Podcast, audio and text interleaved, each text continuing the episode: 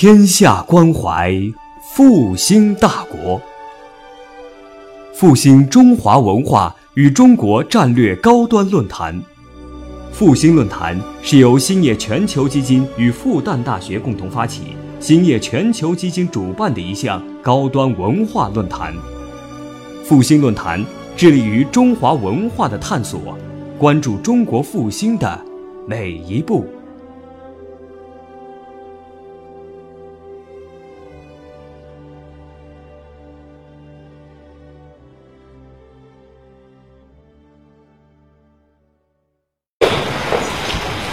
今天讲中国的近代化及其历史困境。我们现在一般都把一八四零年当作是中国近代历史的起点，但是你从中国社会近代化这个意义上讲，那么实际上近代化的起点是在一八六零年，其中有二十年。是两头对不上。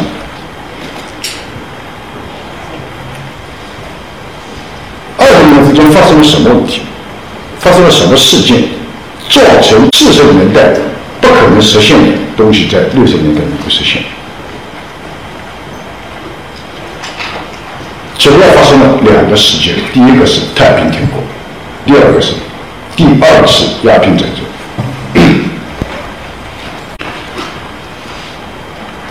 太平天国出现之前，中国有过整个十八世纪一百年的康乾盛世，但是十九世纪开始，中国已经衰失。龚自珍当时说，叫做四海变齐，一色难为春。在一百年盛世当中累积起来的很多问题、很多矛盾，都在十九世纪初年出现。所以，中西交锋是衰失的中国同强盛的西方之间的交锋。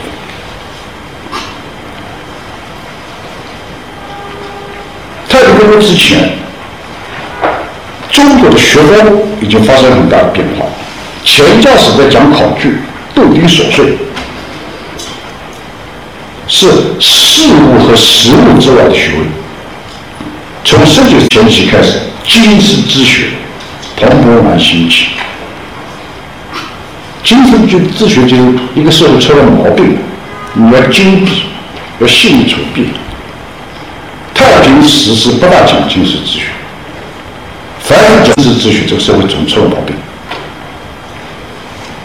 但是那个时候的经世之学是一种学，国家权力和这个学之间没有发生勾连，没有形成联系。在这种背景下，五十年代初期，建太平天国，农民战争，使得中国十六年。在漫长的内战中，这个结果就带来很多官场里面的人被杀掉、被逮捕，然后呢，朝廷处罚。在十多年当中，官场里面大大小小因此而出现很大一批空缺。这个空缺少掉，就是多年累积在官场里的那种同经世之学不相干涉的习气。再提这些人的是谁？是从田间乡村社底层出来的读书人带兵打仗，这是另一批。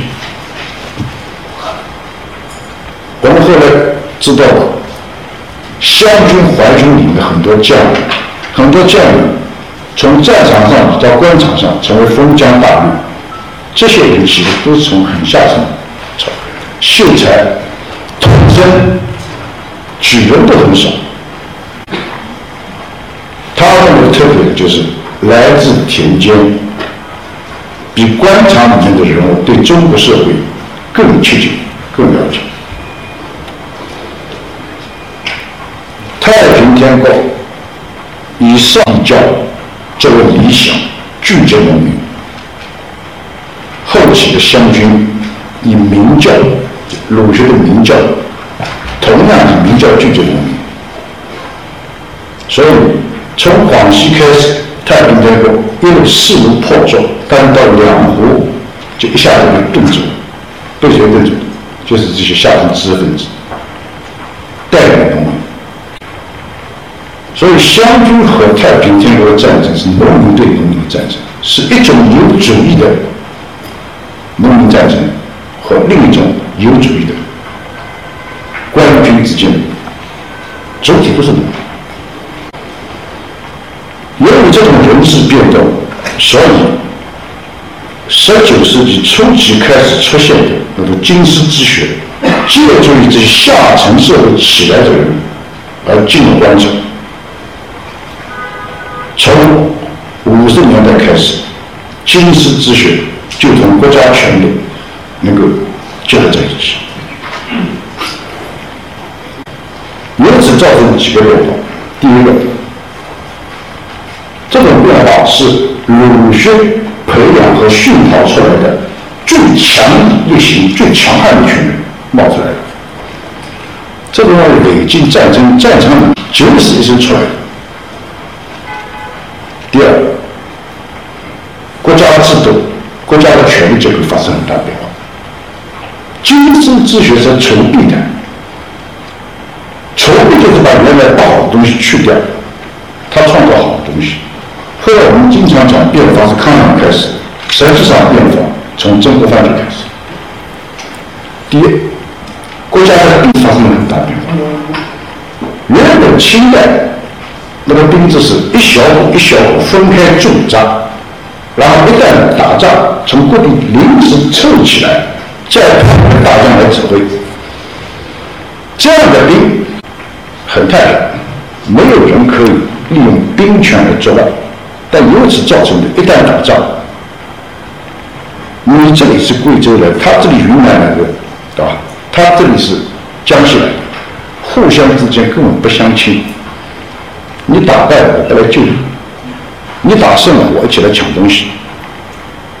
而且官员带兵的将领他是临时指派，兵和将之间也不相亲。广西开始的农民造反能够势如破竹，把绿营打得一败涂地，主要就是这个原因。所以后来湘军他另立兵制，湘军以营为代表，叫大营，营下面一层层官，都是由营里的主帅选下面一层官，下面层官再选下面层官，选到最后基本都是队长，队长选你自己的兵。以后如果打仗，你这一队队长死掉，这一队就解散。其他队长如果看你的兵，那你在个别的一队一队你再选择。这种兵制一个很大的特点就是上下依附，啊，上下相亲，上下依附。由此形成的一种序列，是湘军屡战屡败。屡败之后再屡战，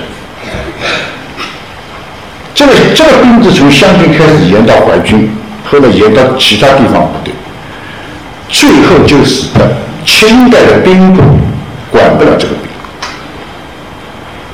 全部带兵的将领身上。你比如像淮军里面，周胜波部队叫胜军，刘武传他的部队叫闽军。后来这些带兵的将领做了总督、巡抚，这些兵就随着跟到地方去。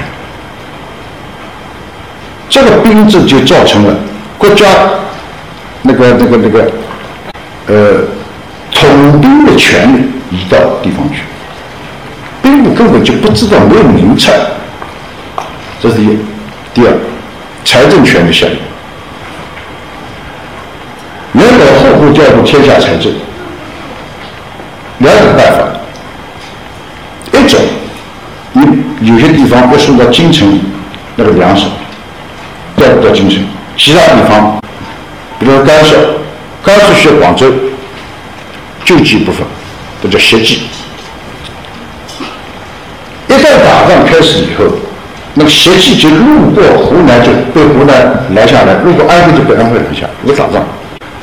后到后来，他供应京城那些物资粮食，他都不供应。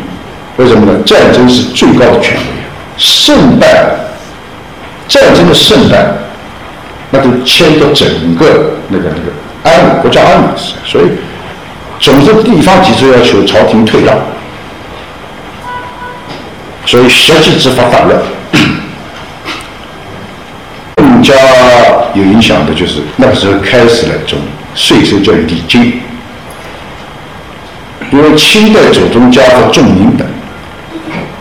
重民本呢就不能向老百姓交付，他这个祖宗家法，那打仗要花费很多银子，特别是打仗地区的东南，东南是整个社会财政供应地，这个地方财政没有了，然后你要养很多兵，所以创造一个礼金就是收商业税，不是农业税。这个礼金本身就地方 由地方开举出来的。它一开始就不不是朝廷开辟出来的，所以后来礼金这个命脉长期卡在地方手里，而十九世纪中以后，中国财政发生了一个很大变化，就是农业税的比重越来越小，工商税的比重越来越大。两块，一个就是礼金，商业税。流通的内地，一个就是海关的关税，对外贸易的税。到后来道光年间，那个国家整个收收入是一年也就是三千万两。到续后期，国家收入是八八千万两、九千万、上亿万两，那么多增长的其实都商业税。那商业税很大一块，就是礼金这一块，全部都在地方地方。这还有一个变化，幕府。幕府制度是很古老的一种制度，但是在战争期间，每一个领兵大将，他周围都有一群他品来他幕府里的人。原本幕府和朝廷是没有关系的，是和你长官个人有关系。有你的俸禄养你的人，但这个时候因为打仗，可以保据，可以征调、征调。保据就是你在幕府里的人，政治部队打仗了，他保据的时候可以把你的功绩写成，让你升官。征调就是我需要谁到我幕府里来，我就一个一个奏战上去，你就过来。原来韩愈认为是天子文学侍从之称，很清贵的。这个是一个个都征调过来，由于可以征调，由于可以保据，所以幕府是升官最快的地方。当年晋陵在户部做主是六品官，我们知道他管理那个粮饷很有很一般，就把他征调过去，三年功夫出来山东巡抚。正二品，这两种趋势最后都造成了人才往地方流。整个晚清，北京、京城、朝廷里的人才绝对比不上地方人才。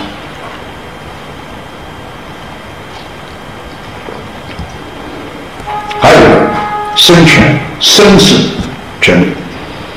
明代绅士的权利很嚣张，东南尤其嚣张。甚至可以，甚至可以不交赋税，所以清代一立国就开始一生权压得很厉害。著名的就是金圣叹，大家知道吧？金圣叹就是在苏州哭掉了杀掉，归根结底就清代一生是对的。所以两百年当中，清代的绅士绝对比不上明代的绅士，很太平，很安静。但这个时候打仗。自为据守，你几十平方公里、几十万人口就派个县官下去，他靠什么东西守地方？他靠绅士，只能靠绅士。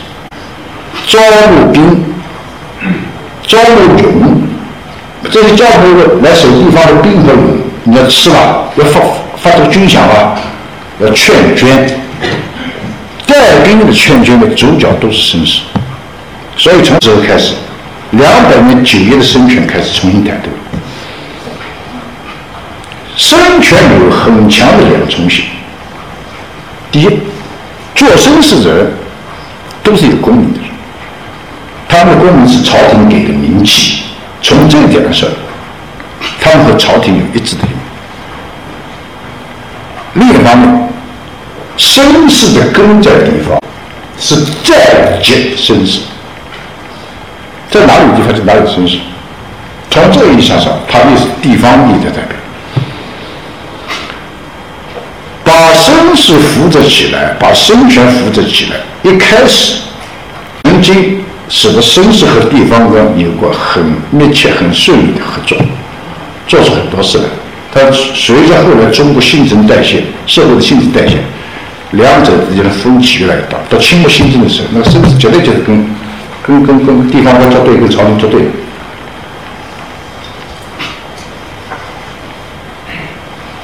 这些变化。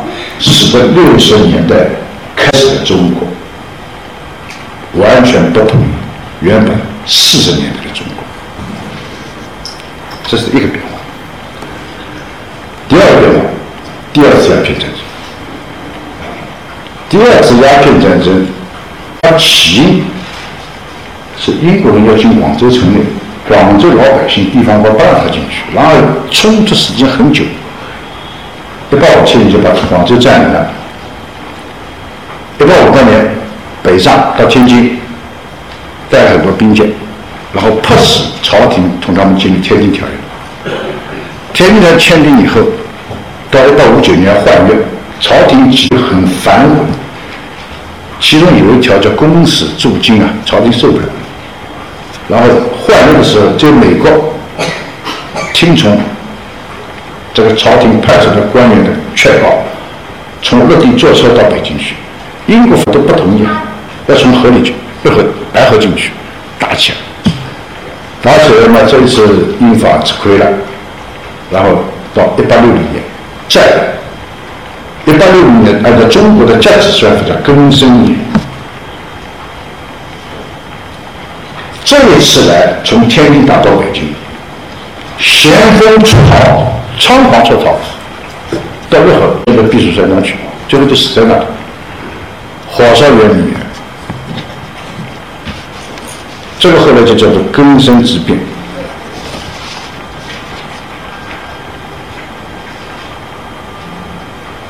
一八四零年的鸦片战争发生在什么地方？广东、福建、浙江、江苏。这些地方在今天都是沿海发达地区，但是在那时候是海疆，海疆就是边地。在一个农业经济的中国，重要的是中原，所以这个战争发生在海疆，也陷入在海疆，其实并没有造成对整个中国、对整个中国知识群的很大冲击。到第二次鸦片战争。不对，打到北京，北京京城陷入，黄子韬火烧圆明园，那绝对是极大的震动。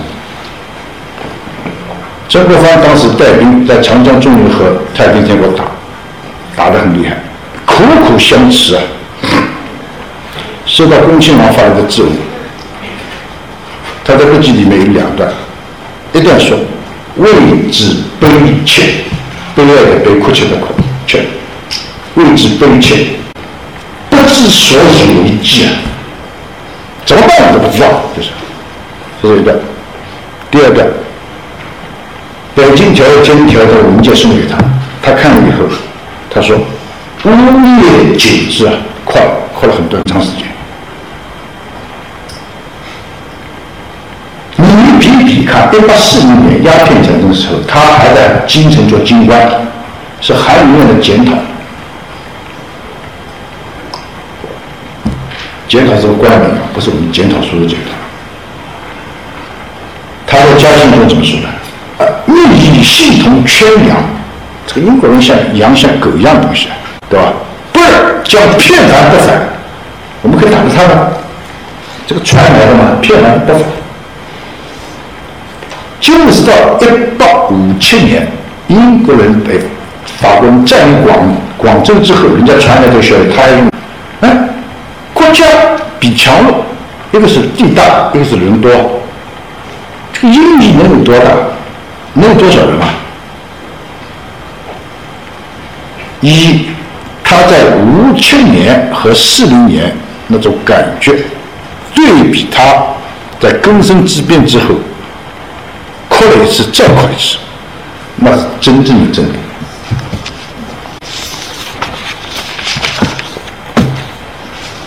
这个真理是第一次片的。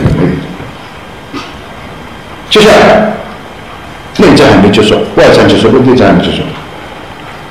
李鸿章带着淮军从长江中到苏南，淮军当时落上海就是个教化之部队，都是老式的枪炮。当时用洋枪洋炮是谁啊？太平军啊！太平军是先用洋枪洋炮啊，那李秀成就在在在上海附近，他他先懂的，所以李鸿章写信说。宅中，宅中出队，这一枪数千杆齐发，势不可挡，对吧？后来他攻着那个英国、法国的海军，攻攻攻着浦东南汇，就亲眼看到西方的那个炸炮，当时叫做陆地开花炮，就是我们现在这个这种炮弹，因为原来那个炮不会炸的，就原来那个对它是不会炸的。亲眼看到一发炮弹炸到城墙上，半面城墙全部坍塌，他的心里说真神迹。但是由此远望将来，西方人火器的威力都成为心头的大一大病。内战迟早会结束，对吧？但是西方手里那么伟大的武器，那对中国。所以这是个大因大病，在这种背景下，就是从内战当中崛起的中国文化培养出来最强悍、最强力一行的，啊，最百折不挠的这一群人，和因为《天津条约》开放长江，从下游。往中游逆江而上的西方人，长江中游碰头了，就这两群人碰头了。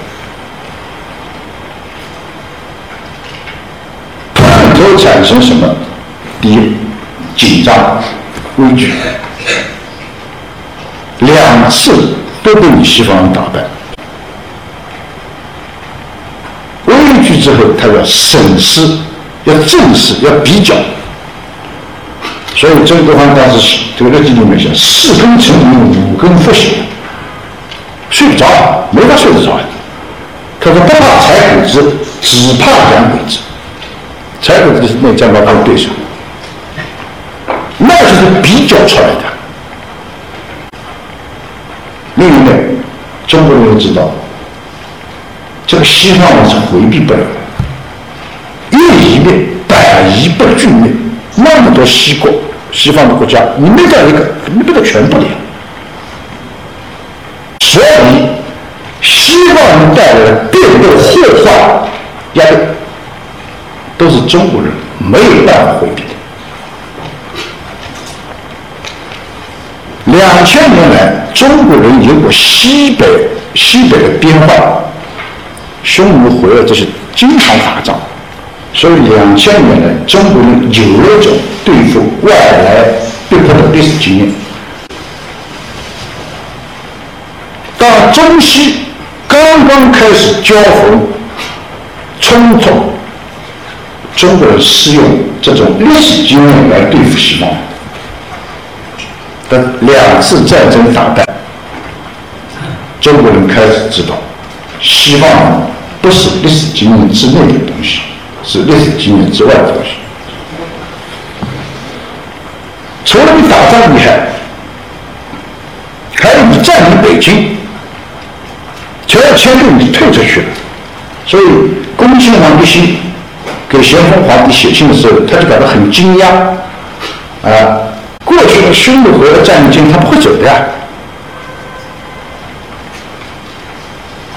他说：“是否并不利我土地人民啊？这西方人是做生意。还有一个例子，小刀会起上海那个县城县，那海关关税没法收的。然后有谁来收？英国人代理中国收。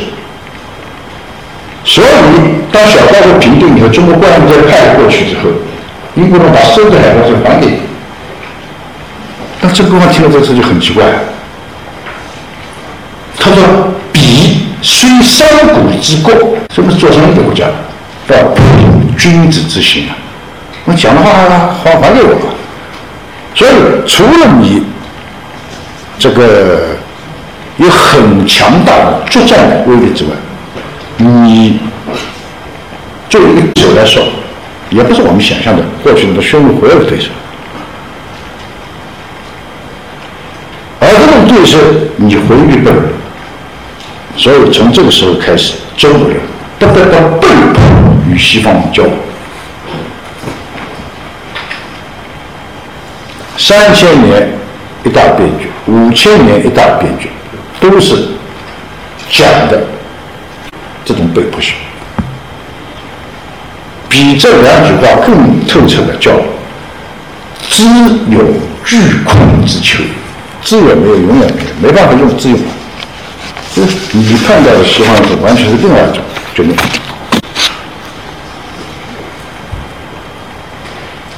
由于这两层两个事件，可以使得中国人回应西方。西方带来的冲击，首先是传和炮。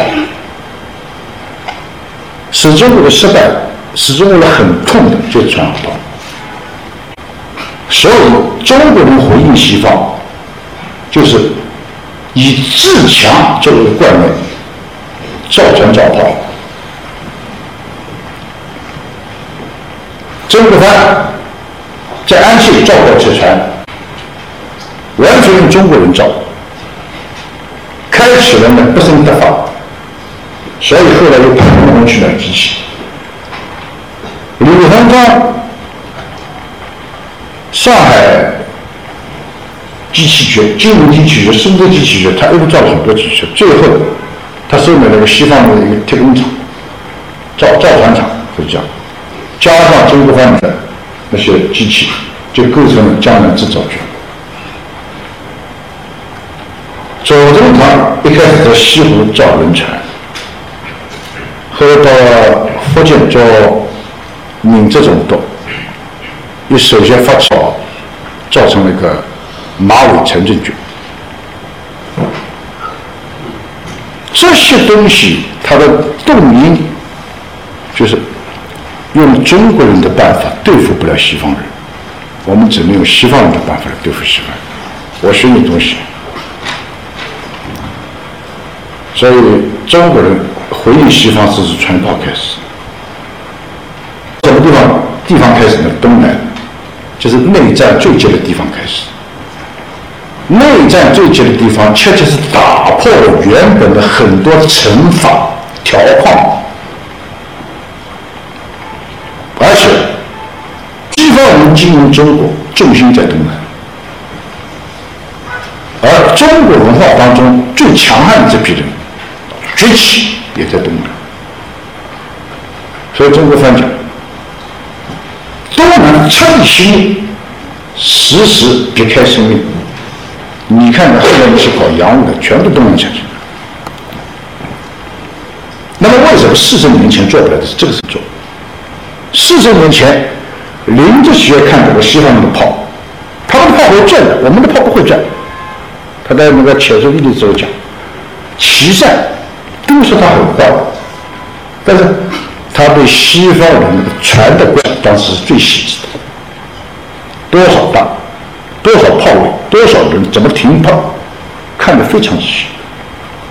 另外还有签订南京条约的起因，后来做在两广转播做义务大臣，成为二十年当中同西方人最接近的人。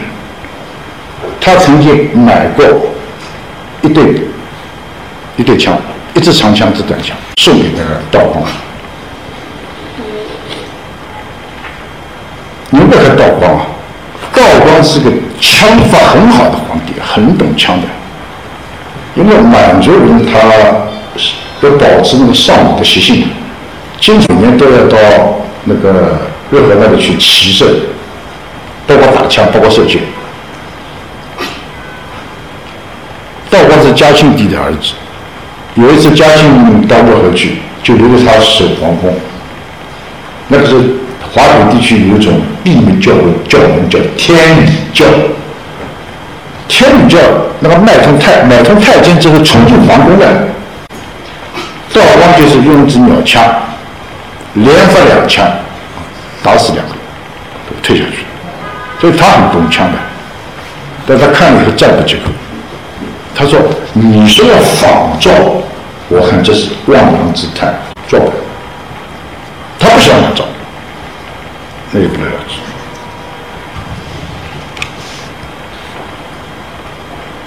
这个时候，洋务为什么搞得起来？就是我刚才讲的，内战造成国家权力下移，财政权力、兵权、人事权都下移了。所以，每一个后来成为洋务机构的局，就那些带兵将领自己搞的，没有没有上过奏战，我搞就搞了。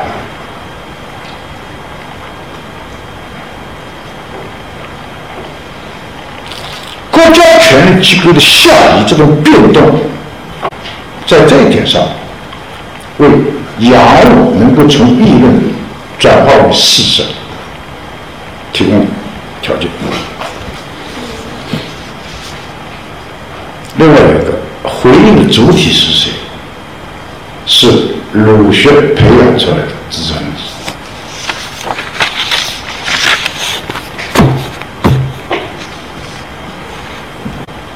后来议论科举制度不好，都说培养出来的人不好，没用。但是这个话其实你没仔细想，整个近代中国回应西方的主体，代表我们这个民族回应西方人冲击的，在绝大部分时间都是科举培养出来的士大夫。由于有了这种在自强为意念。为报复之下开始的造船造炮，中国才第一次有了一种机器生产。以及与机器生产相关联的经济关系，这个关系从军工转向民用，那么我们中国就有一种自身生产不了不产生产关系。所以，我们说中国近代化真正的开端，在六十年代，我讲的就是这个。这个过程把一种不属于中国本身所有的关系移过来，是必不可少的。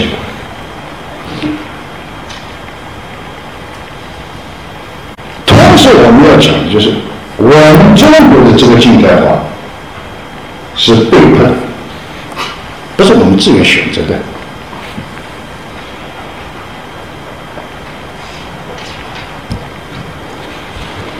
是移植过来，不是从我们的历史过程当中自己生出来的，因此是不自然的，是变态，是扭曲的。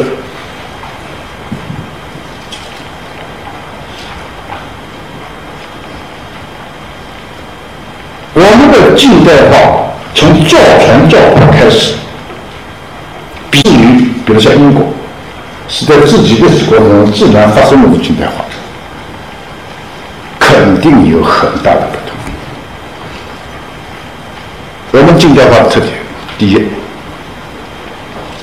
因为传统是帮西方技术的产物，因此我们一百七十年来的现代化有一个很大特点，就是特别注重技术主义。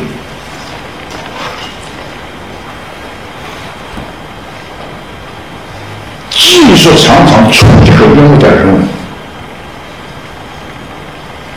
第二，我们是被西方打，被西方什么东西打败？为西方的物质力量。所以我们中国的近代化一百七十年来第二个特点就是物理主义，物理至上。在精神里面，我们其实关注的很少。第三，之所以近代化，一个具体的动因就是取新为旧。你新的我拿过来，我守卫的还是为我这个东西，取新为旧，中体西用。我最后还是为了世纪之长计之一，所以我们中国的始终带有一种民族主义的情绪，民族主义自觉意识。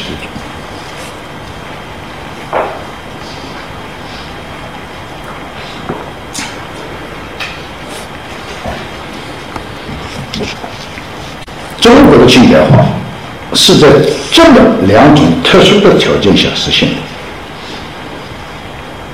这两种特殊的条件其实又制约了中国的近代。这个原因到最后其实成为制约的结果。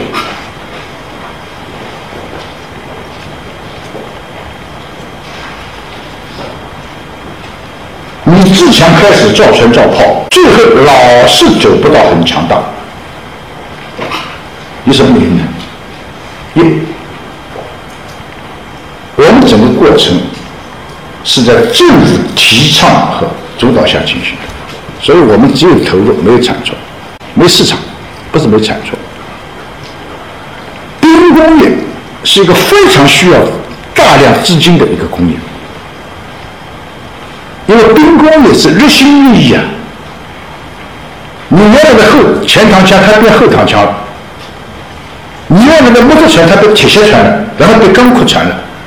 希望每一种变化，新造出来一个硬质产品，就使得你旧有的产品根本就没用了。所以我们老是跟着走，永远跟着走，精疲力尽的跟着走，你跟不上去。但是这个过程，你大量花费就是钱，这是。第二个是国家权力，它的下移，使得每个地方可以自己办兵工业，但同时造成了每个地方也各自画出很深的界限，彼此不相往来。沈葆桢当时做那个船政大，主持福州船政局、马尾船政局，那个经费枯军啊。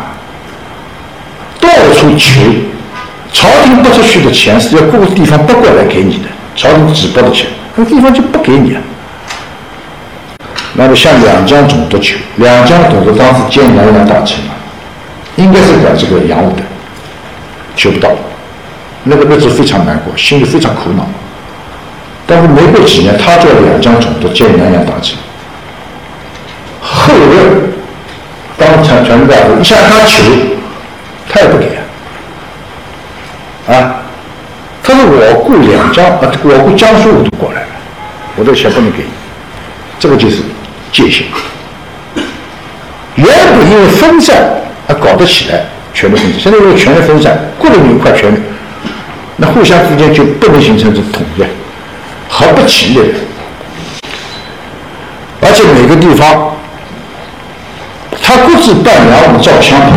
个人有个人的取发的对象，你放小英国，他放小法国，放小德国，都有啊。所以中国的兵工业在很长一段时间是五花八门，更加那个是规矩的、没章法的、细作无常。比如丁宝桢做四川总督，他办了个一个一个一个造枪炮的洋务局。后来刘秉章去了，他划算一下，他不划算，把它把它停掉。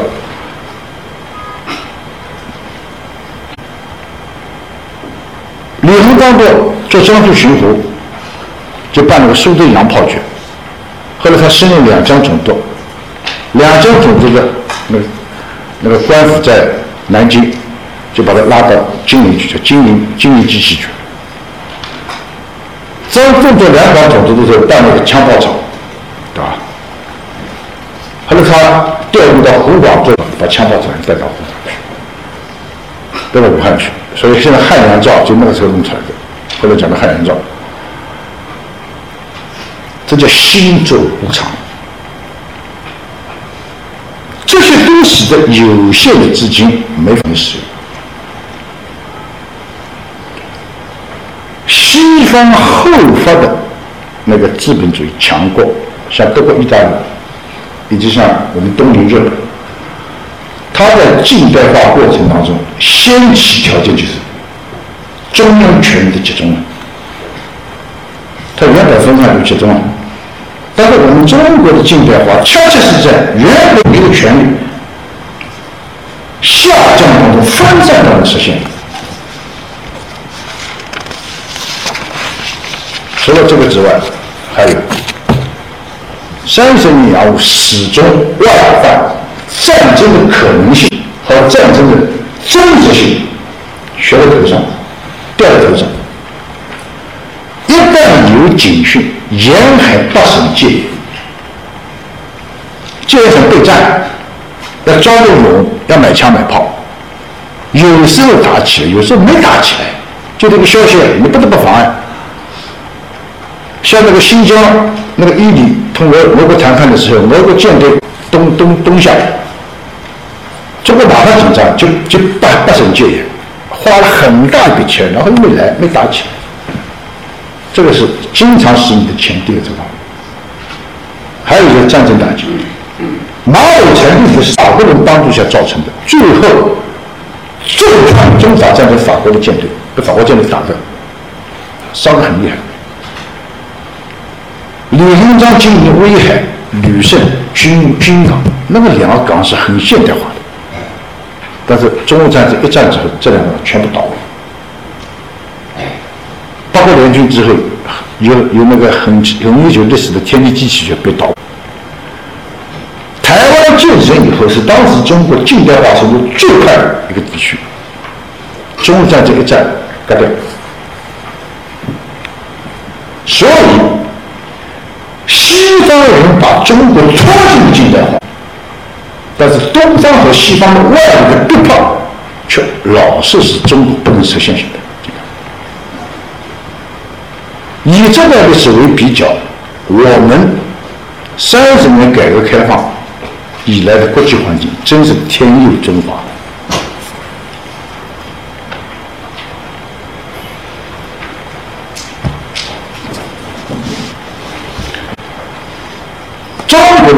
近代化，实际上就是战争逼迫才开始，而中国近代化每一次深入，也都是战争逼迫下进行。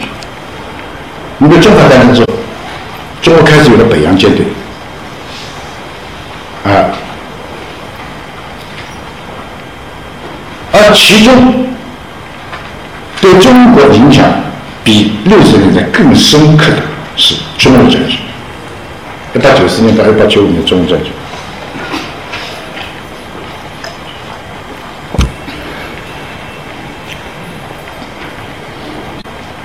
中日战争和中法战争，我们今天讲到的时候，很少有人想到，这两次战争对于中国人来说，都是被拖进去的。中法中国是被越南拖进去；中日战争，中国是被朝鲜拖进去。为什么中国会被越南和朝鲜拖进去？因为朝鲜和越南都是中国的朝贡国。在近代外交产生以前，朝贡是整个中东亚的一种国际体系。什么是朝？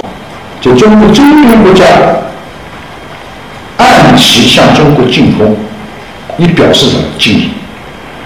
而中国对这些国家唯一所做的就是：你换皇帝了，我册封，派个使节来册封你；你有内乱外患了，我有征王不你。中国承担的是责任，中国不来管你的内政，不贪图你的利益。所以，朝贡关系骨子里，一是这外关系。西方这个周边借朝贡的做生意，更深层的是文化关系。是周边的国家希望承认中国文化，希望自己成为中国文化的一员啊，是对中国文化的朝贡。但是由此，我们就背上很重的历史负担。我背着朝贡体系的。这么种历史负担，与法国与日本周旋于近代外交之中，特别苦。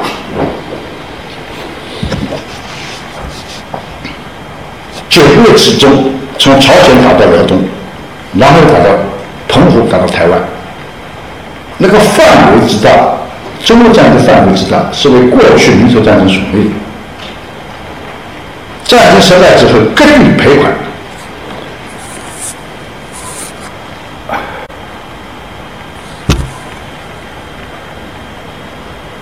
割掉了台湾，赔款是两三千万人，前所未有的多，由此造成的冲击比六十年代那一次更厉害。的确，日本是我们熟悉的。不像英国、美国岛国，我们从来不熟悉。中国人从来没看得起日本国，但是被日本打得这么痛，失败的这么惨，这个震动远远过于流声。愤怒、哀痛、愤怒、哀痛所最后造成的中国形象，中国的自我形象。在中国人的心中破碎。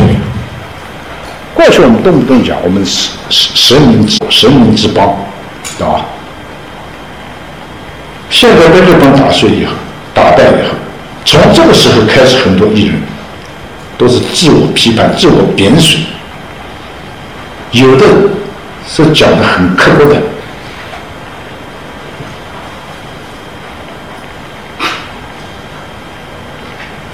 自我形象破碎，你自己感到自己不好。后来不是有个讲的丑陋的中国人吗？我看最初开始就这个时候，自我批判的很厉害，从将相批判到官僚，批判到农民，批判到士大夫，都批判。我没有一样比得上人家。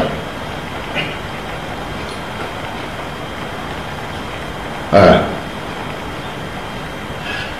正是因为这种自我形象的破碎，所以中国人开始走向变法。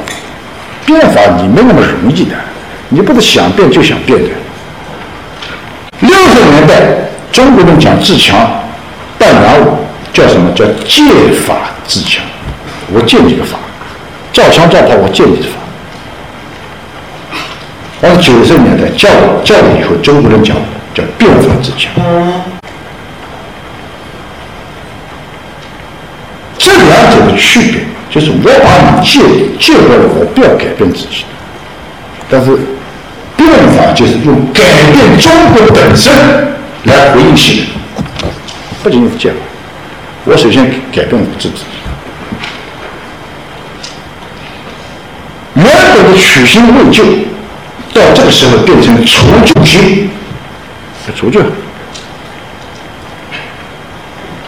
所以我说，十九世纪中以来，中国人六十年代生，因为中西中西对比，而知道古今之分。中西是个空间概念，古今是个时间概念。因为空间上综合性对比，你知道你和西方的距离，你的落后程度，那就是古今啊。我们就是古，西方就是今啊。古今之比，我的方向矛头我还是指向外在的。但是中日战争之后，中国人因为中西而知道什么新旧，新旧制，比如说我们旧的要变新的，由此形成的矛头的指向不是外向，指向内在，只要我们自己。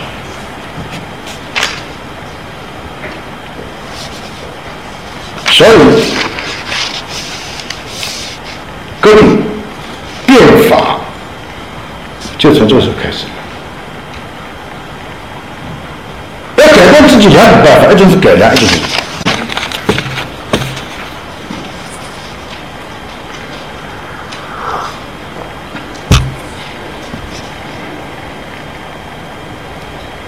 这个过程，就是从中国人的办法对付不了西方人，所以用西方人的办法来对付西方人，变为中国人的办法对付不了西方人，我们要改变自己来回应西方。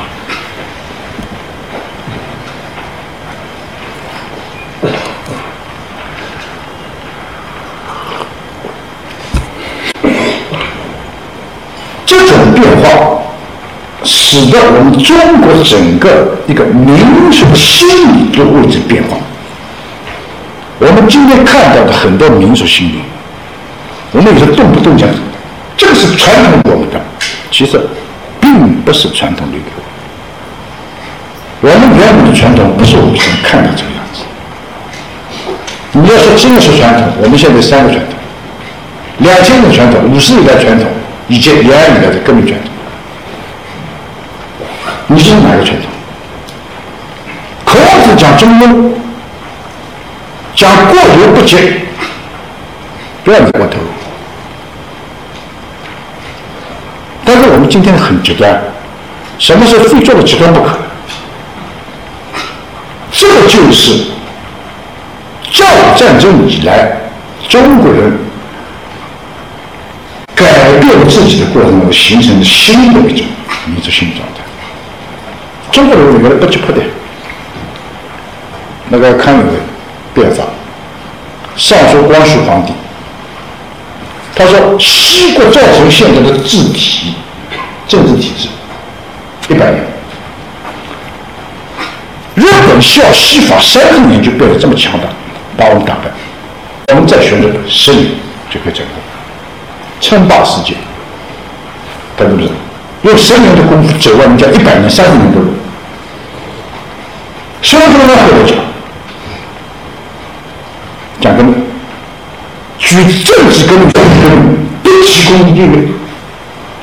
政治革命是改变了政治制度，社会革命厉害啊！你改造社会没那么容易，但不提供理由。这种非常急迫的心理，并不是就到他们为止。实际上，成为在外面冲击压力之下，中国人的一种普遍性。你是后来共产党内二十八年那个那个民主革命时期二十八年，党内有三次左倾机会主义。现在追溯的理由就就是说莫斯科的指示。其实我想，除了莫斯科的指示之外，还有一种就是我们教育年间里的结构性。因此，你后来莫斯科指示没有了，你中国还是搞大跃进。为什么搞大跃进？快，就一下子一下子晕过来。这种心态，我们中国原来是没有的。还有简约化，把复杂的问题，像个数学分分子分母，越到最后最简单，全部灭掉。要根本解决，要找出根本，教育成为根本军事成为根本，财政成为根本，没根本都问我，你说五四以后的问题与主义之争，那问题也是希望找根本。但是有时候我想，人类社会组成这么复杂，你真能找到一种根本？今天可能是经济根本，经济附着讲伦理的，那就是文化，文化根本。有时候政治也成本，你没法说哪个问题是根本问题。但是形成我们这种思路，要求最短、最快、最方便、最简洁的办法解决这么个问题，结果非常简单。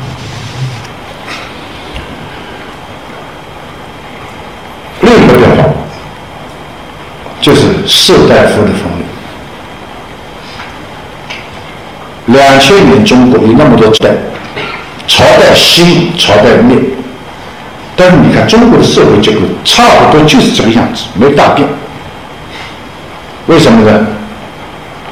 中国社会结构之所以能够稳定，是士大夫的稳定。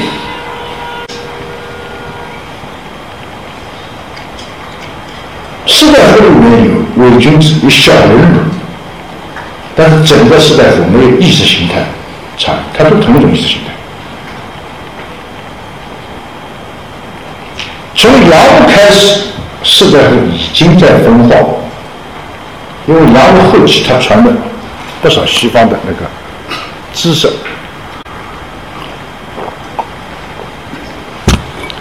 到武学变法，士大夫就分了新党旧党，康党。之后，伪新的派同更不分再后来，各种主义传进来，再分裂。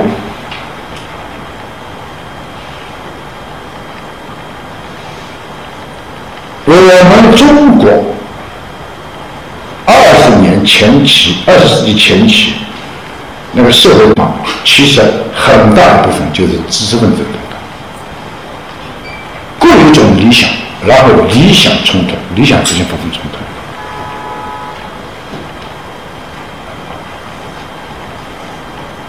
这个过程也是从中日战争之后一点一点开始，后来梁漱溟讲。外患造成这个内乱，这内乱造成的症状比外患更厉害。哎，在这个内外之间的变迁就是这么过来的。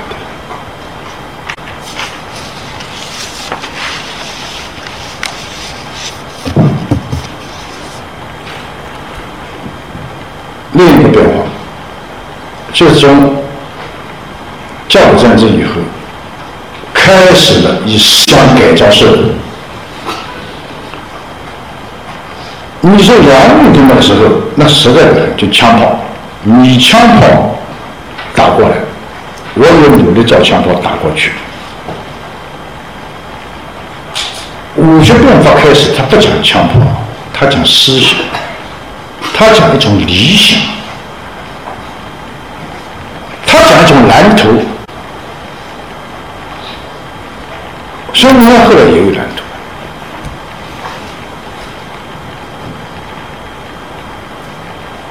其实蓝图这个东西有时候也是很可怕的东西。蓝图是人画，你能保证你画蓝图不犯错误？每一个下去全都对。如果你错了，只有上帝不会犯错误。但你不傻，你如果画的蓝图错了，像康阳这种人，画出一个蓝图来，你就是把四万万中国人的命在改变。康阳到民国初年，非常后悔他们在武学变法的做那些事，但是蓝图他们已经画成了，影响已经造成了，所以我有时候更相信这是个过河。这个蓝图有时候你谁来定的蓝图？那么说的过河，我承认我不知道。我说你要当心点，慢慢走啊。你来了之后，我什么都知道了，你照着走就可以了。你凭什么说你什么都知道？啊，宪政、民主政治、代理政体最成功的是英国人，但是英国人不花很多，英国一个成文宪法都没有。他们所做的就是尽量维持原状，能不改就不改。真的出了毛病，非得改了，那哪里出毛病就改哪里，不要牵三牵四的，不要让它彻底解决。他们不，所以才能够维持这么一种比较沉着平稳的政治。政治这个东西讲经验的，不是靠蓝图的。他之所以比不上曾卓林，就是因为他们没有经验。是非经过不知难，你在局外讲很容易，这么改这么改这么改这么改就好了，你就改看，你改下一千多就改一千多点，你怎么到解决？所以后来晚清兴政的时候，那些在野的议论也非常嚣张。那个在朝的人确实兴奋的是，他们也想改得好一点，所以后来有个人提出，那些人是我们把全把他们叫来，让他们办事，让他们知道难。啊，办事和议论确实是不一样，对吧？但是从这个时候开始，我们就开始以思想改造社会，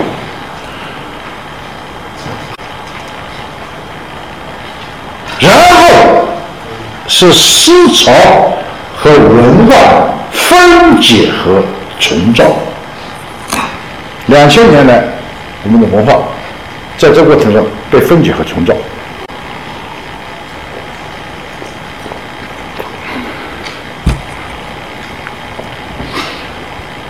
中国人以儒学为主体的文化，它有一个很根本的观念，叫明本。一百七十年以后，我们很多人都忘掉这个东西。天听自我明听，天视自我明视，四海昆穷，天若有宗。这个都是皇帝讲的，《尚书》里面就对皇帝讲。所以没有一个皇帝说我变了什么名的东西啊，我我老子最大，没一个皇帝。你说像法国皇帝讲争取国家这种话，中国皇帝讲不出来的。为什么中国皇帝有个儒学罩在他头上？你看康熙，康熙朝江南的三个织造府，金陵一个，苏州一个，杭州一个，织造府都是内府里派出去的，内府就办王家事务，办内廷事务，跟外地不发生关系。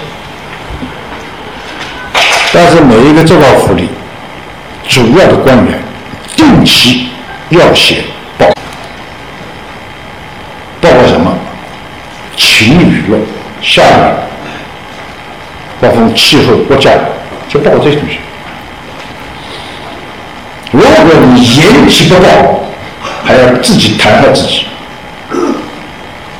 光绪看得很严的，看这个这个这个这个康熙。皇帝为什么要知道这些东西？你苏州米价多少？扬州发生虫灾，对吧？杭州菜价现在涨起来了，就是关心民生啊。他怕你吵。我看那个道光朝一朝，慈禧了慈禧，后来光绪，他们清代有规矩，官员升官，比如你道台升安察使。四川道台到甘肃做安察使了，你要做的是第一，你把四川的那个事交代完，你不要先到甘肃去，先到京城去，觐见皇帝一次。觐见的时候，皇帝问什么呢？四川收成如何？物价如何？四川官员的官声好不好？然后问一路过来，民情安静不安静？我看了几个几个朝代，包括道光、慈禧和光绪，问的全是一样的这个问题。啊，他为什么会民生啊？所以你看，像慈禧四十年管中国，还没出什么太大的乱，他的死期可能就爆发了。他二十岁总理国国家，就不过是一个年轻的寡妇，他能够坐得下来，靠什么？就是清代这套制度，每一个皇帝都要招进去，来来去去问，千万把我们全部知道。问的时候就帝王和被问的这个丞相两个人对，没边上没第三个人。所以你可以畅所欲言，哪个官好不好，老百姓民上他不得讲。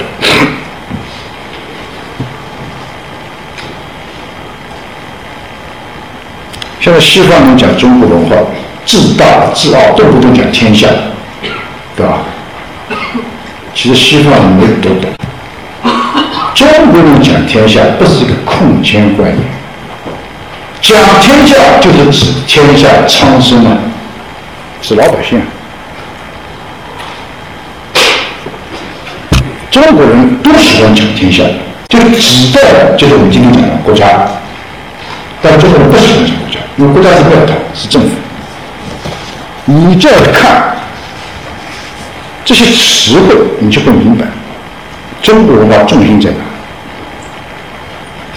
但是从自强开始，然后变到富强，我们的本位在哪？在国家和民族。你西方以国家和民族来逼迫你们的，我们自强富强，我们的立足点，我们本位当然是国家民族。在这个过程当中，我们的国家主义和民族主义一体是至高无上的。这个过程把一下之变破碎以后的中国人凝聚起来。我们到今天为止。爱国主义还有强大的感染力，半年抗战，一寸山河一寸血，我们历史苦苦守的道，前所未有的。在以前十九世纪的民主战争没有超过两年的，而且断断续续，差不多都一年不到。抗战我们打了半年，这就靠着民族主义国家，这一点功不可没。但是另一点，国家的至上，它不可能不造成鲁迅留下的民本的边缘化。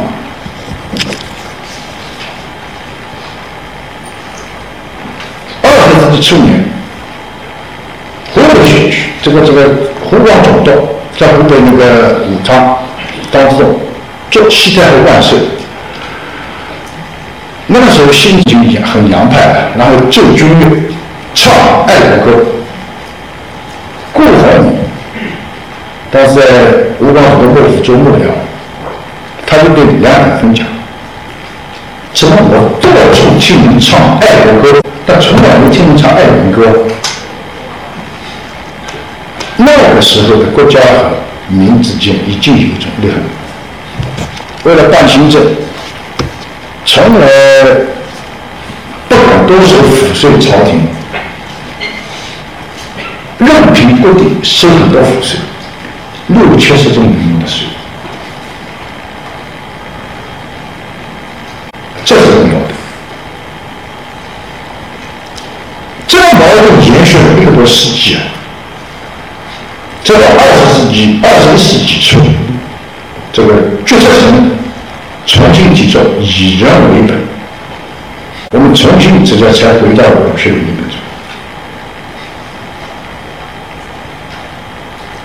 所以你不懂得这段历史，可能二十二十一世纪初吴景涛提出以人为本的时候，你感到很轻描淡写。你真正懂得中国历史之后，从中国思想史来说，这是一个很大的。原本是国家的个人完全可以为国家帮忙，对吧？这个也是近代化过程当中一步一步逼成这个样子。你原本的以民本，在这个时候，你不得不为国家让步，为什么呢？因为外患逼迫，生死民族的生死存亡成为最大的问题，所以这是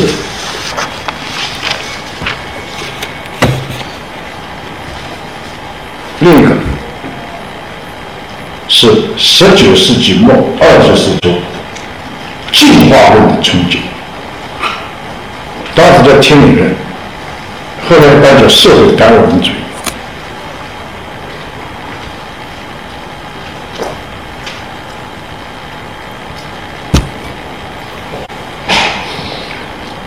进化论中国人最大的是什么？十九世纪从四十年代开始到九十年代，中国人被外国人。打败了好几次，但是中国人在总体上，在精神上他的国家没倒，每一次打败都可以在精神上重新站起来。为什么？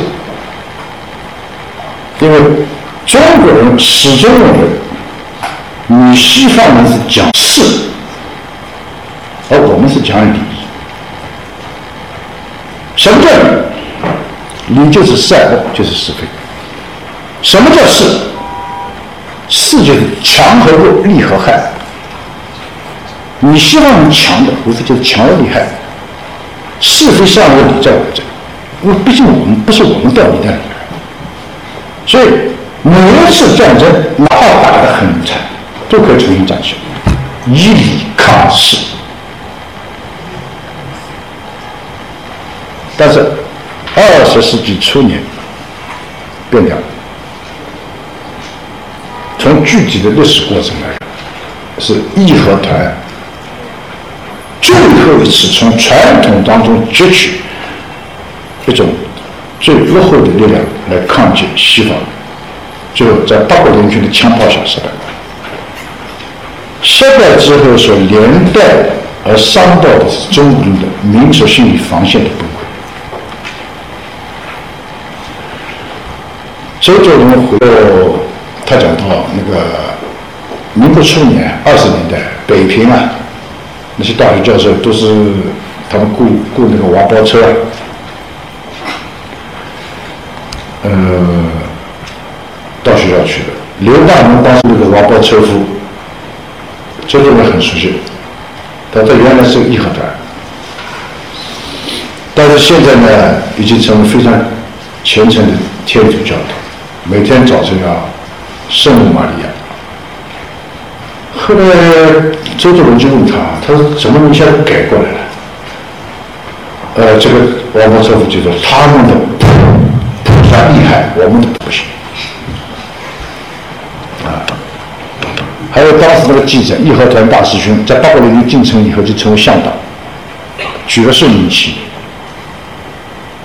很多官员拿了酒签了牛。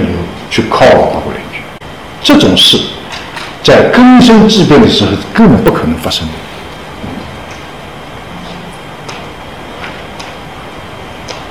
所以二十世纪，我们讲中国人有很长一段时间崇洋媚外的，这个从实际世界很不一样。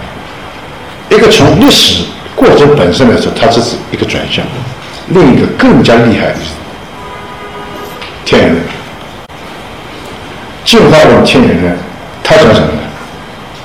物竞天择，适者生存，八个字。这是天演之公理。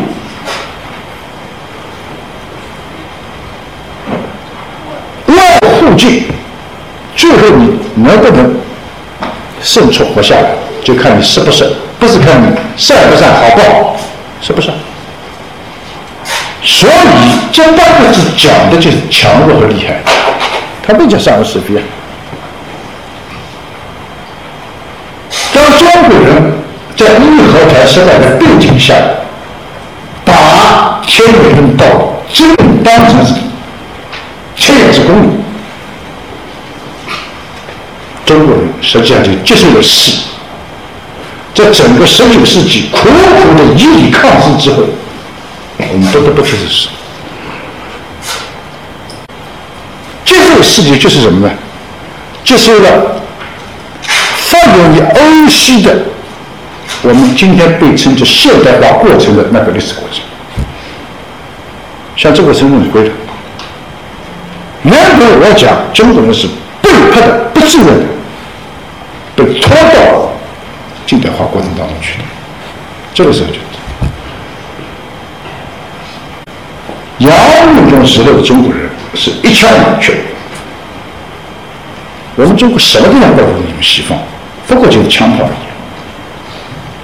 但是康梁、孙中山，你看他们的言论，对西方一片厌恶。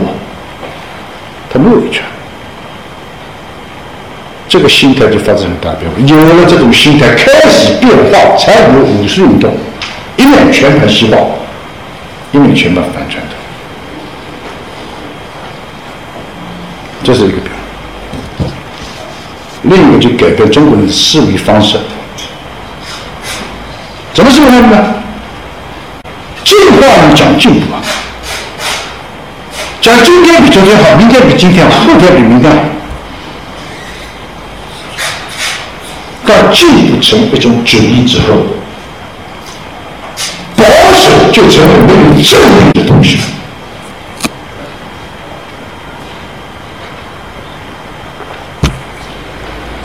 其实，在真实的世界里面，保守和变化两者是相符的。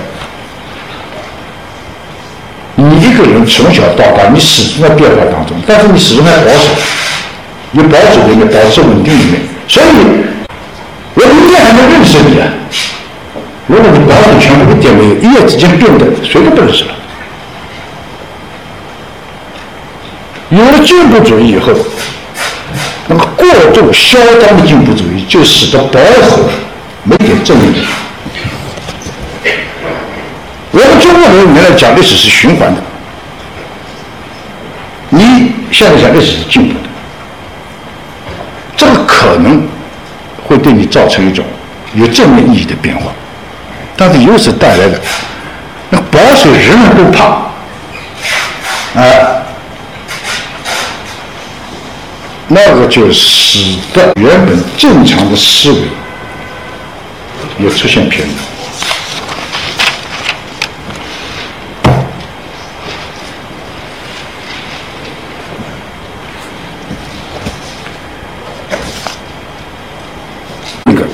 就是对于将来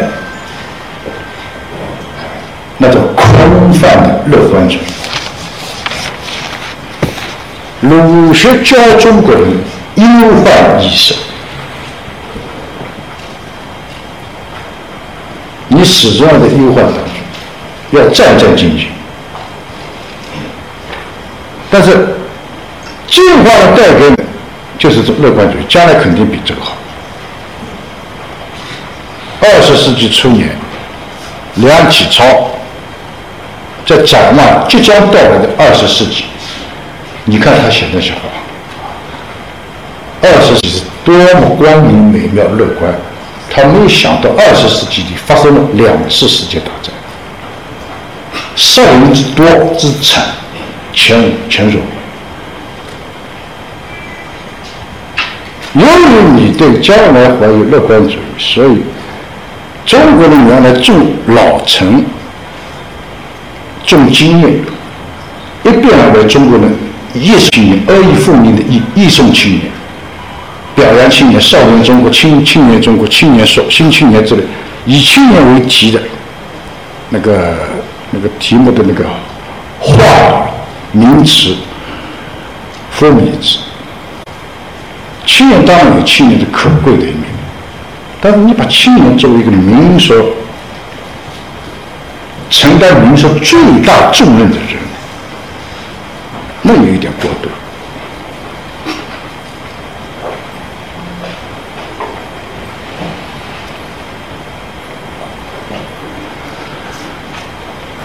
另一点，第三点，影响中国人的，就是普世观念的过度泛滥。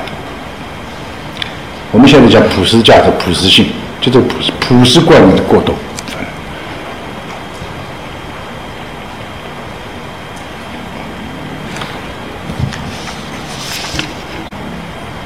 它有一种线性的历史观，就是我们今天后来讲的规律。他划定这么一条线，那是总是朝这条线，然后分成不同阶段。中国人老是在西方人后面，一阶段，他到这个阶段，我们就到这个阶段。当时叫什么呢？渔猎、农耕、光、野蛮、半开化、文明。这个阶段就这样分。我们中国老是在后面。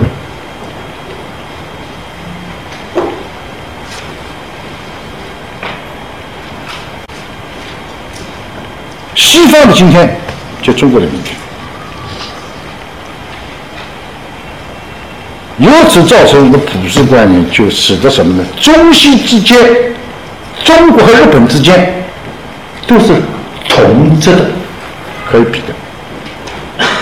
就从这个东西可以比啊，人和人比，人不能和狗比，对不对？狗和狗比，他认为这样比，成中国人种就是中西之间、中外之间是同质的。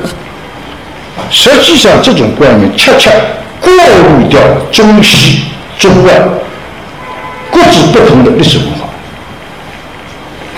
我们今天讲国情是国情，说到底，国情就是历史文化。但是你这东西在进化论所给你的历史观当中全部过滤掉，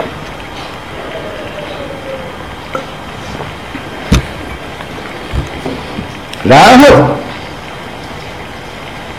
在二十世纪开始，不同于十九世纪，中国人效法西方，有了榜样，有了模式。晚清最后十年的新政，榜样就是日本。那个时候就完全东洋化了。你新政时候那个弄出来的那些法系，全部都东洋人，连地名都是用这个听之类的称也没有，对吧？新政是学日本。五四新文化运动学什么呢？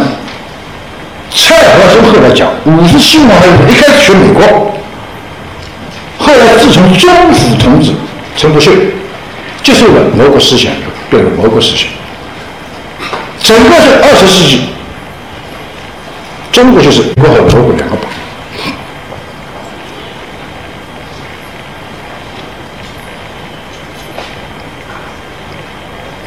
但是。有了这么一个明确的、非常确定的、非常要学的榜样，中国的现代化转型准备实现。你三中全会以来，中国发生那么大的变化，老实讲，现代化程度比任何一个时代高，但是没有榜样的。我们什么只是过河？你这三十年，你反观前面那几年，就可以感到。那么进化论给我们带来中西中外同这种观念，其实不对。最初鼓吹这种思想走向的梁启超、康有为年富到晚年都非常后悔，痛自贬损。张德伟开始搞革命，后来也是非常非常那个。他原来对孔子也经常定孔嘛，批评孔子。到后来三十年代的李玉珍写信批评他，他非常心有城府，他说感谢感谢，对吧？他认为他自己做错了。你看看，这一七十年来，很多开风气的人，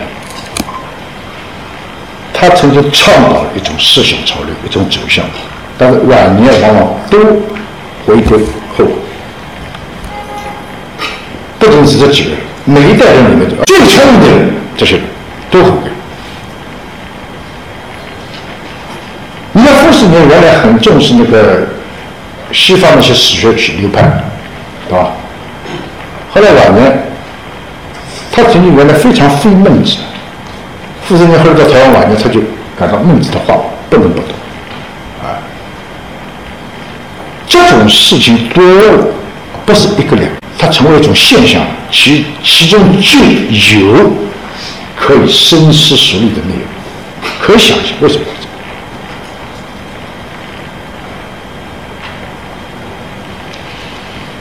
就中西两种文化各自有悠久的历史传统，那么交通交汇当中，那个过程艰难困苦可见，每一代卷入很深的人都尝过很多苦。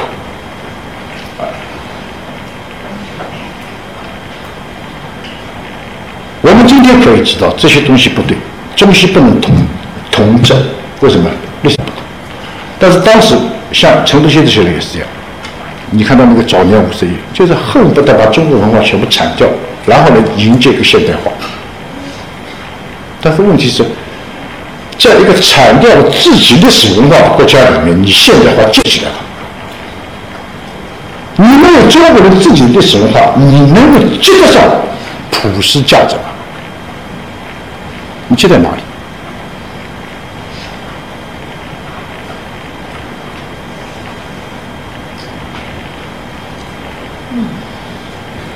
最后讲一讲清末十年新政。清末十年新政，直接的就是义和被八国联军打败之后，不得不走上改革。在整个晚清七十年里面，清末新政是现代化速度最快、牵涉的面广的十年。但这十年也是社会走向解体的十年，所以后来那个辛亥革命、武昌起义一声炮响，那么容易全国就那个那个光复，这个其实不打出来，就是你十年当中，你这个社会已经解体了，土崩瓦解。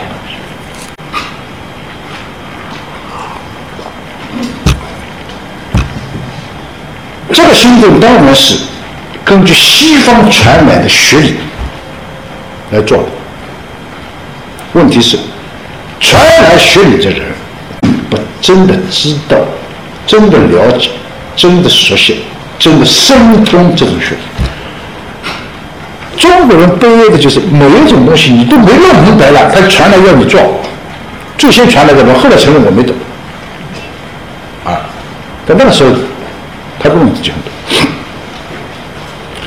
然后传来的学理 牵动的都是群体理解个体利益，每一种学理实际上都成为一种利益的招牌。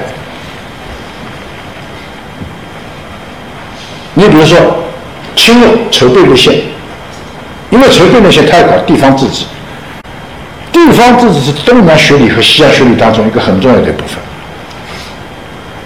这个中国直接挂钩的是挂在哪里呢？挂在我刚才讲的那个古老的生权、生死权。所以在地方自治名目下，很多东西都是生权的扩张。生权哎，一方面对国家也不利，一方面对老百姓不利，对吧？不光是生权，新政要求中央集权，然后。改兵制、改财政，朝廷要向那个地方收权，把这个太平天国内战的时候，以下一个国家权收回来。那问题是那么多年，对吧？那个五六十年来，这个权力都在地方消化掉了。你说怎么讲？说地方争权，绅士。又向地方争权，又向朝廷争权，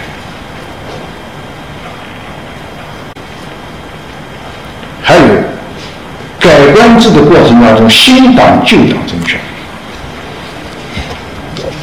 满汉争权，王族和满人争权，就是整个清末新政在非常深度和非常。那个迅速的那个、那个、那个改革铺开的同时，传统的都是利益之间的纷争。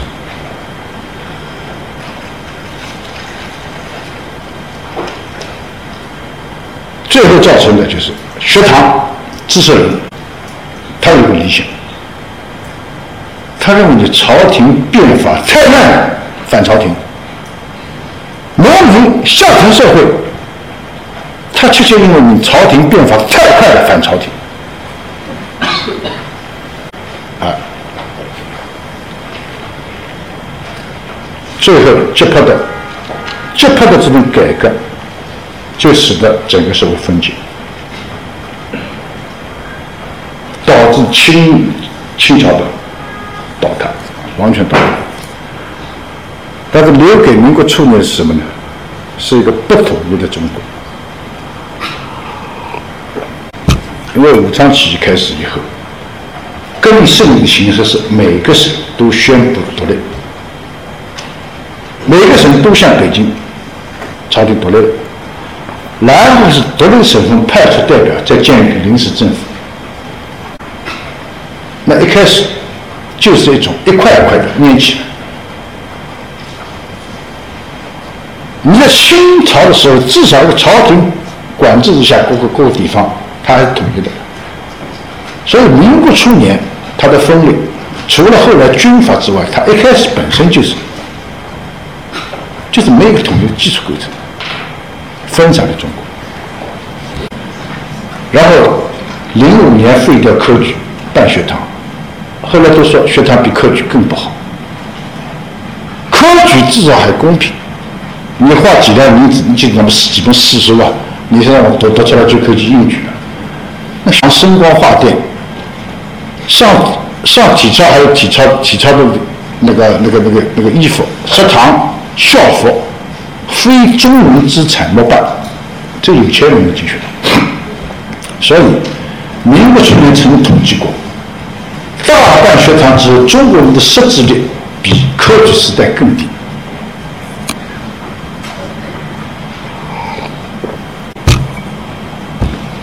农村原来有实训，因为科举制度下，大部分秀才都做不了举人，大部分举人都做不了进士。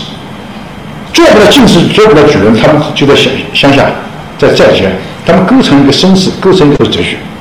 你否则的话，你说几十平方公里、几十万人口，一个县官派去，他们管得了那么多人吗？管得了的。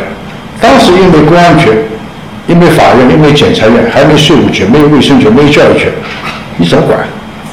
地方的事务就是靠绅士自己办。这个绅士什么来的？就科举制度培养出来的些。没有入仕、有功名的人，他们成为天然的地方领袖，使一个地方有序。你科举废除了，没有了，没有了，就土豪的生全部出来了。所以北伐战争打土豪的生，土豪的生就是就有机会要出来。土豪的生四个字连用，在两千年中国很少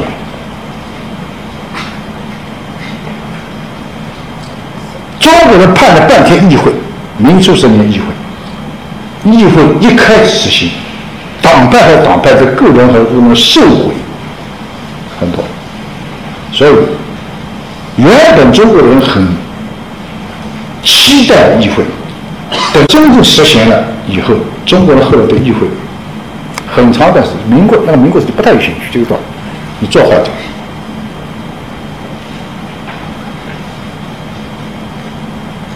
最后，我们可以讲一讲这一百年的近代化变迁，它造成了许多变化。当然是我们获得了很多东西，也是我们失去了很多东西。而二十年代前期的中国人面对晚清和民国初期。那个近代化变迁，他看到的是什么呢？看到的是四个途径。第一，沿海和内地途径。过去中国沿海内地不平衡，但不对途径。但是十十九世纪以来的社会变迁，在中西交替的时候，最先开始什么？开始东南沿海。所以知识人在东南沿海，西方的资本在东南沿海，外贸在东南沿海，新的思潮在东南沿海，更起于东南沿海，变化起于东南沿海。东南沿海越来越接近于世界。我们像甘肃、像陕西这些地方，它还保持原来这样。所以，甚至你沿海和内地看，那就是两个中国。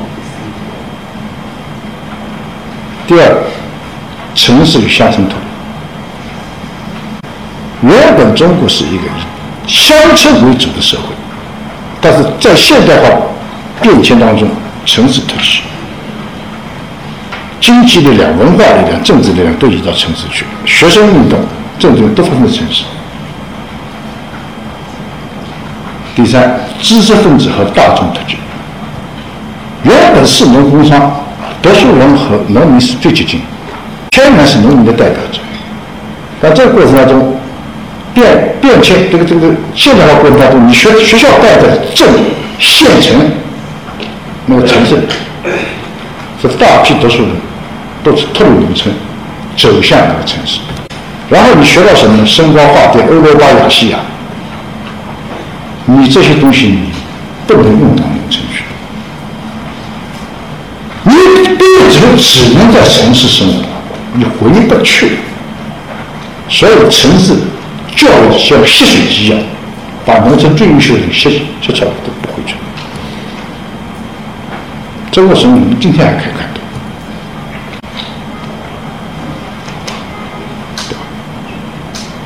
在上层思想意识制度和下层的社会经济结构，那个社会主义特区，你可以从帝制变为共和，但是广大农村仍然是以小农为主的这个。抗战时期逃到后方去，很多人都看到。四川还在摇手工的那个织布机啊，他还要搞这个东西，所以整个中国近代化在很长一段时间头重脚轻，因为头重脚轻，所以你更要改良的好，大众是默然自知，就看着你，没有大众卷入的，真正使得大众。底层社会发生变化，卷入到整个中国社会近代化变迁当中来，是抗日战争开始的建国以后土改这些东西，现在卷进来。我我想我就讲到这里，再留点时间让大家如果要提问题，提出问题。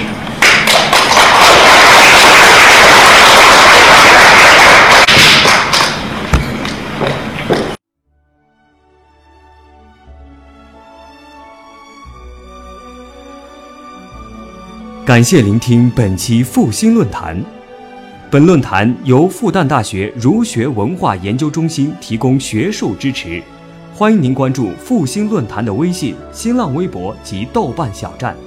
复兴论坛主页：三 w 点复兴 Chinese 点 cn。